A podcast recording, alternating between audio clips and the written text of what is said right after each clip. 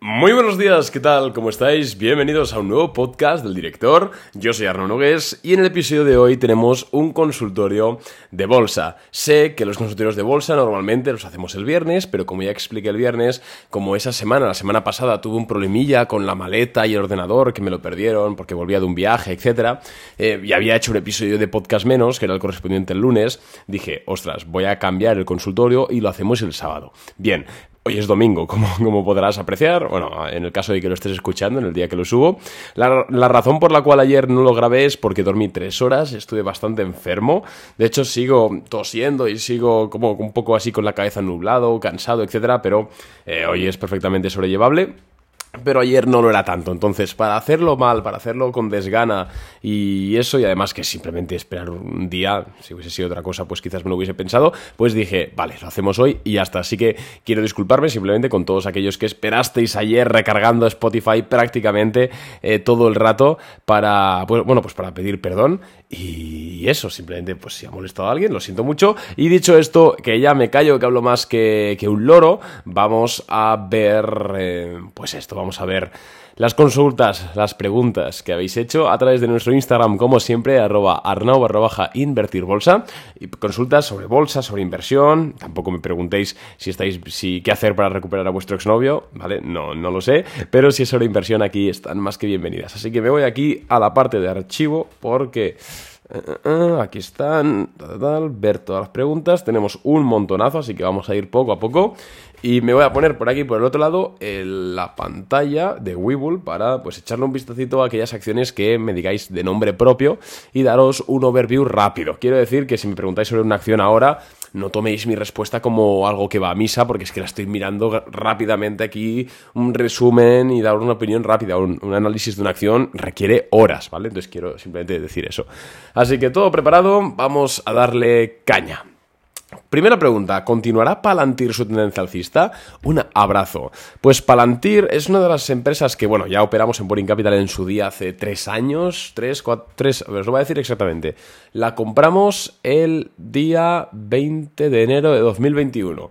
Me acuerdo que la compramos como a 29 o así, la vendimos en 40, bueno, nos salió bastante bien la jugada.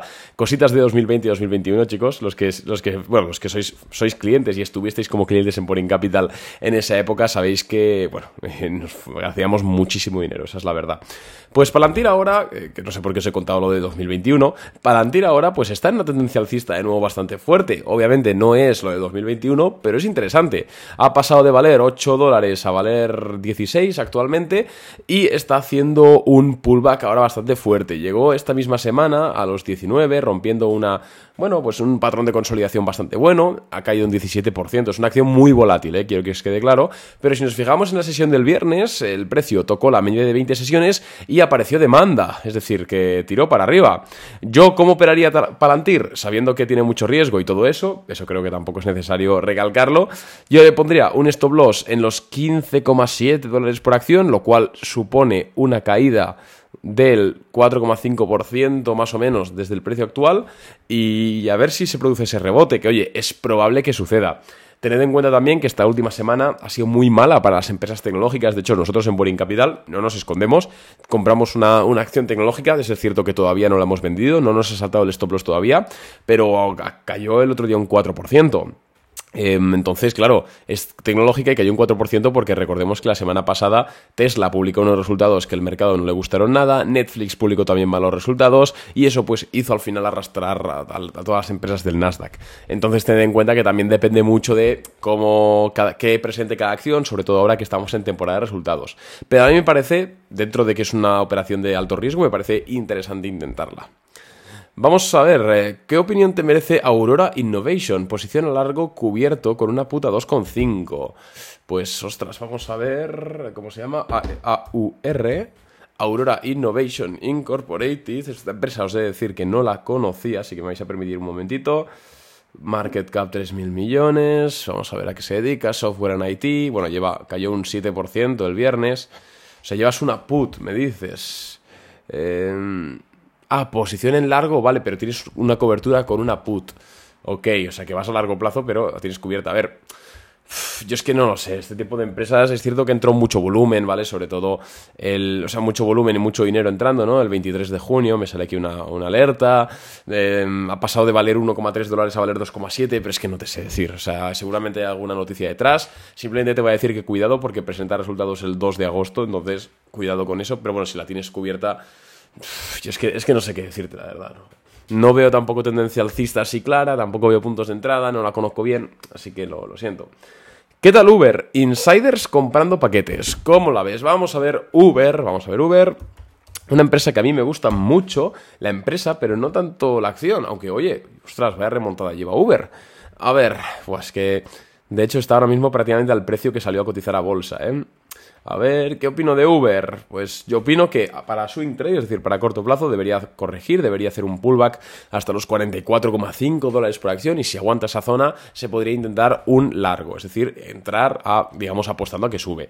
Cosas positivas que veo, que es donde creo que habrán entrado los insiders. Bueno, pues los últimos resultados empresariales fueron bastante buenos y durante tres días entró más volumen que la media, seguramente el precio, o sea, el precio pasó de 30 dólares a 37, es decir, la subida fue muy importante, así que seguramente entró ahí mucho dinero y ahora mismo simplemente pues un cuidado porque presenta resultados el 1 de agosto, entonces yo me esperaría antes de hacer nada. Pero es una empresa que me gusta y que está remontando bastante bien los malos números que tenía hace un tiempo. De hecho, sigue perdiendo dinero, pero fijaros que mm, si, nos, si ponemos el guidance al lado lo han estado haciendo bastante mejor. ¿Qué opinión tienes de Scorpio Tankers para largo plazo? Scorpio Tankers. Esta la operamos hace el septiembre del año pasado en Boring Capital, le ganamos mucho dinero, la compramos creo que 45 y la vendimos a 50, o sea, algo así. Y la opinión que tengo es que no la compres porque está en tendencia bajista clara, ha pasado de 62 dólares a 41, tiene resultados dentro de poco, veo en los días de caída más volumen, por lo cual lo más seguro es que haya gente vendiendo bastantes paquetes, así que yo no la compraría. En la caída del Nasdaq, ¿cuál fue el impacto del vencimiento hoy de alrededor de 2,4 mil millones de dólares en opciones? A ver, para quien no lo sepa, las opciones, ¿vale? Estamos todos familiarizados, tienen un vencimiento y esos vencimientos están estandarizados. Esto quiere decir que el mismo día, normalmente viernes, suelen vencer pues todos los contratos de, de, esas fechas. Entonces esto suele agregar bastante volatilidad porque bueno, hay muchas la gente empieza a comprar y vender las opciones muy rápido para intentar especular, etcétera. Entonces, siempre tiene un impacto a nivel de volatilidad. Ahora bien, Normalmente, y digo normalmente porque eh, la bolsa puede, puede pasar de todo, pero normalmente los días de expiración de opciones solo influyen en volatilidad en el mercado, no influyen en que suba o que baje. Obviamente depende de, insisto, eh, depende de si hay mayor volumen de puts cerca de vencimiento o no, o de calls, depende de muchas cosas, pero normalmente no influye.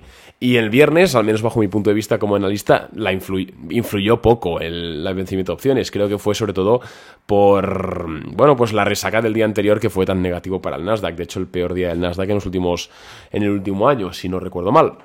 Entonces, poco ha tenido que ver, la verdad. ¿Qué opinas de comprar letras a tres meses reiteradamente? ¿Te parece buena idea? Hombre, a mí me parece mejor idea, si vas a comprar a tres meses, me parece mejor idea que lo hagas a 12. ¿Por qué? Porque aunque a tres meses paguen más en sentido del TAE, porque recuerda que aunque tú veas que una letra del tesoro a tres meses te paga un 4%, no te pagan un 4% al vencimiento de los tres meses, sino que es un 4% TAE anual.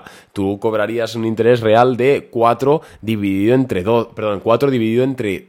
Si, es, si es 4, pues si existen tres meses sería 4 dividido entre entre 4, joder, no, me salía. O sea, tú, estarías ahora mismo cobrando un interés, te lo voy a hacer ahora. Cal, calendario, no, por favor. Calculadora. Si el interés es del 4%, dividido entre 4, realmente tú, estás, tú estarías cobrando un interés del 1% neto.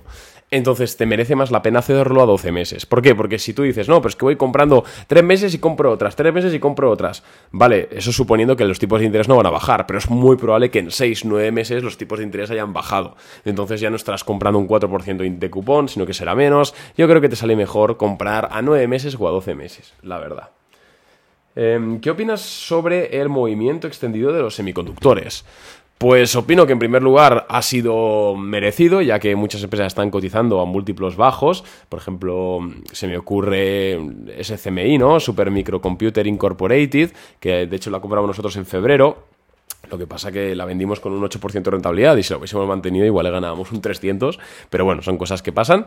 Eh, buenos números, pero bueno, luego tenemos empresas que se han sobrevalorado totalmente, como Nvidia, ¿no? que sigue cotizando a una valoración increíblemente alta y que tarde o temprano va a caer, no sé si será la semana que viene, el año que viene, pero tarde o temprano esto no, no es sostenible en ningún sentido. Y On Semiconductor, bueno, tenemos un, no sé, es que yo ahora mismo semiconductores no compraría, la verdad, creo que están extendidos y creo que hay mejor sectores de oportunidad. 10 empresas para largo plazo, 2 a 5 años, ostras, 10 empresas no te voy a dar. Yo pienso, mira, yo te voy a dar unas cuantas, em, así tampoco sin asumir mucho riesgo. Google, me parece que, que se está infravalorando sobre todo el tema de la inteligencia artificial de Google. Creo que John Deere Co. me gusta también. A ver, déjame mirar qué tengo por aquí, porque es que ahora es un momento complicado ¿eh? para, para decidir empresas a largo plazo, porque muchas están muy sobrevaloradas y otras no tienen muy claro el futuro a ver, déjame pensar. Buah, es que es complicado. es que no te sé Yo no me la jugaría con más, la verdad. De hecho, mi cartera a largo plazo ahora mismo está la mitad cubierta con opciones porque no me fío un pelo. Y, la otra mitad son, ya te digo, ¿eh? las Google, las, las de siempre, ¿no? Que las tengo a buen precio, gracias a Dios, pero, pero ojo. Mira, yo te. es que no sé qué decirte, macho. No sé qué decirte. Igual Caterpillar. Mm, Cat, Caterpillar. Mm, buah, es que sí, es que está muy cara, tío. Es que está cara de narices. Igual Lockheed Martin. ¿Cómo está Lockheed Martin? Lockheed Martin. Sí, Lockheed Martin. Boeing también me gusta, aunque ahora mismo va a haber bastante competencia de China. Pero Boeing sigue estando a buen precio. Creo que empresas aburridas son las mejores ahora mismo a largo plazo. O sea, entre 2 y 5 años, quiero decir. A ver, más preguntitas. ¿Qué esperas del sector de la construcción a medio y largo plazo? Pues a medio plazo espero que el sector de la construcción, entendiendo el sector de la construcción como las empresas que construyen, es decir, las constructoras, no el sector inmobiliario, creo que en el corto plazo van a ir bien, están yendo bien, por eso suben en bolsa. En el medio plazo van a tener un enfriamiento brutal, porque es que la demanda de crédito ha caído, menos hipotecas, menos demanda de nueva vivienda, entonces por mucho que se hayan eh, ampliado los márgenes, la demanda va a ser menor, entonces a medio plazo lo veo mal y luego a largo plazo lo veo subiendo de nuevo, la verdad. Hola, swing a seis meses de, sobre BLDR, ¿cómo lo ves? Madera, commodity barata. BLDR es Builders First, la compramos, la, operamos nosotros en Boring, no sé si en 2022 o 2023, pero nos salió bastante bien la jugada. Y ahora mismo, uff, ostras, me lo subida lleva. Sí, yo, yo le pondría un stop loss en los 134 dólares, ¿vale? Si quieres ser un poquito más lax en los 127 y a tirar. Si te, tira, si te sigue tirando genial, va subiendo el stop y si no, pues a otra cosa mariposa. Si es que el swing trade es muy sencillo. ¿A qué empresas de España les afectan malas elecciones? ¿Qué podría pasar el lunes? Pues mira, de lo contrario a lo que puede creer mucha gente, sobre todo si no está en el mundillo, de que unas elecciones, no solo en España, ¿eh? sino en cualquier país, afectan mucho a la bolsa, porque mira, fíjate tú, si entra alguien de izquierdas, puede ser que una empresa le vaya peor o mejor, ¿no? En el caso, por ejemplo, de las canábicas en Estados Unidos, o pues si entra alguien de derechas, como baja los impuestos, no sé qué. Dejaros de rollos, eh, las elecciones no afectan en absolutamente a nada a la bolsa. En absolutamente nada. Sí, que hay que, fíjate, que si gana no sé quién, ponen un impuesto a la banca o lo quitan. Eh. Mm, al final son patrañas. O sea, fijaros, puede que sí que haya algo de volatilidad, ¿no? Los dos primeros días, pero luego todo sigue igual.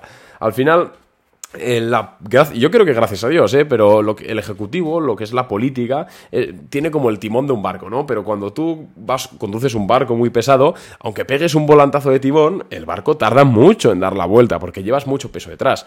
Pues un poco la política es igual, por mucho que gane uno que gira mucho a la derecha o a la izquierda, realmente el barco sí gira un poquito, pero sigue tirando recto. Entonces, eh, esto pasa mucho.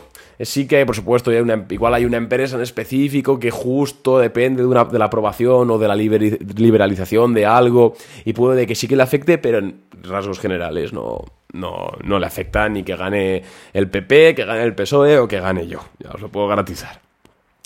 Si en el premarket salta un stop loss, ¿qué recomiendas hacer? Bueno, en primer lugar es complicado que te salte un, eh, un stop loss en el premarket si no lo tienes configurado así. ¿Por qué? Porque el premercado es antes de la negociación, son estimaciones de los... A ver, esto lo voy a decir, esto es tomando mucho con pinzas, ¿eh? pero no es el mercado real, es una estimación, entre, comillas. ¿eh? Entonces, ningún broker te va a vender en el premercado un stop loss, a no ser que tú le digas eh, específicamente que lo haga. Yo, mi recomendación personal es que no actives la función de que te vendan en los, premarkets, porque ¿cuántas veces hemos visto que una acción baja un 5% en el premarket y luego abre y baja un 1 luego? O al revés, que sube un 2% del premarket y luego va y baja un 1. Quiero decir, el premarket es bastante irreal. O sea, a no ser que haya alguna noticia como resultados empresariales o que el CEO dice algo o algo así, es bastante irreal. Y esto es porque hay muy poco volumen de negociación y a la mínima que entre o salga un poquito de dinero, pues sube mucho una acción. Yo te recomiendo que lo quites, la verdad. ¿Y qué te recomiendo hacer si te salta? Pues si te salta, te salta, macho, ya está. Em, es que valora si te, si te, merece la pena volver a entrar, pero yo lo principal es quitar esa, esa funcionalidad. Me gustaría saber un buen punto de entrada para Tesla. Pues depende de qué quieras hacer, si quieres ir a corto plazo, a largo plazo. Es que, para la, es que a mí Tesla me cuesta muchísimo comprarla, ¿eh? ¿Quieres que te diga? Em, está ahora mismo a un PER actual de 76, un forward de 74, está carísima, es una locura, vaya. Y creo que los accionistas del mercado sobre Tesla está descontando que em, está descontando que no hay más competencia. Y yo lo que veo es que claramente Volkswagen, Ford, em, bueno, el Toyota, los grupos japoneses, yo creo que claramente van a entrar igual de fuerte al mercado de los vehículos eléctricos que Tesla. Y sí, puede que ahora mismo haya una ventaja tecnológica, pero es que la peor de las ventajas competitivas es la ventaja tecnológica, porque eventualmente todos llegan a ese punto. Entonces, cuidado con comprar valoraciones excesivas que te diga un precio yo a la que las compraría a largo plazo, oye, pues igual los 160 dólares por acción, los 100, que estuvo hace un tiempo, ahí me parece interesante. Los, los 70, yo a 70 dólares por acción sí que he invertido a largo plazo en Tesla, pero es que está a 260 ahora mismo. No tiene sentido para mí. Aunque creo, aunque no está tan sobrevalorada como estaba hace un tiempo, es las cosas como son. Oye, y pues hasta aquí el consultorio de hoy, que es que si no nos vamos a pegar mucho, mucho rato. Espero que te haya gustado. Espero... Espero que, bueno, pues que es que estaba leyendo un WhatsApp que me ha llegado. Espero que te haya gustado. Si ha sido así, recuerda que puedes valorar el episodio del podcast con 5 estrellitas. Y nada, pues aquí en España jornada electoral, así que id a votar si no habéis votado ya, aunque a esta hora, que es son las 2 de la tarde, tiene que hacer un calor en los colegios electorales que alucinas. Y ya nada más, nos vemos mañana con un nuevo podcast y adiós, chao.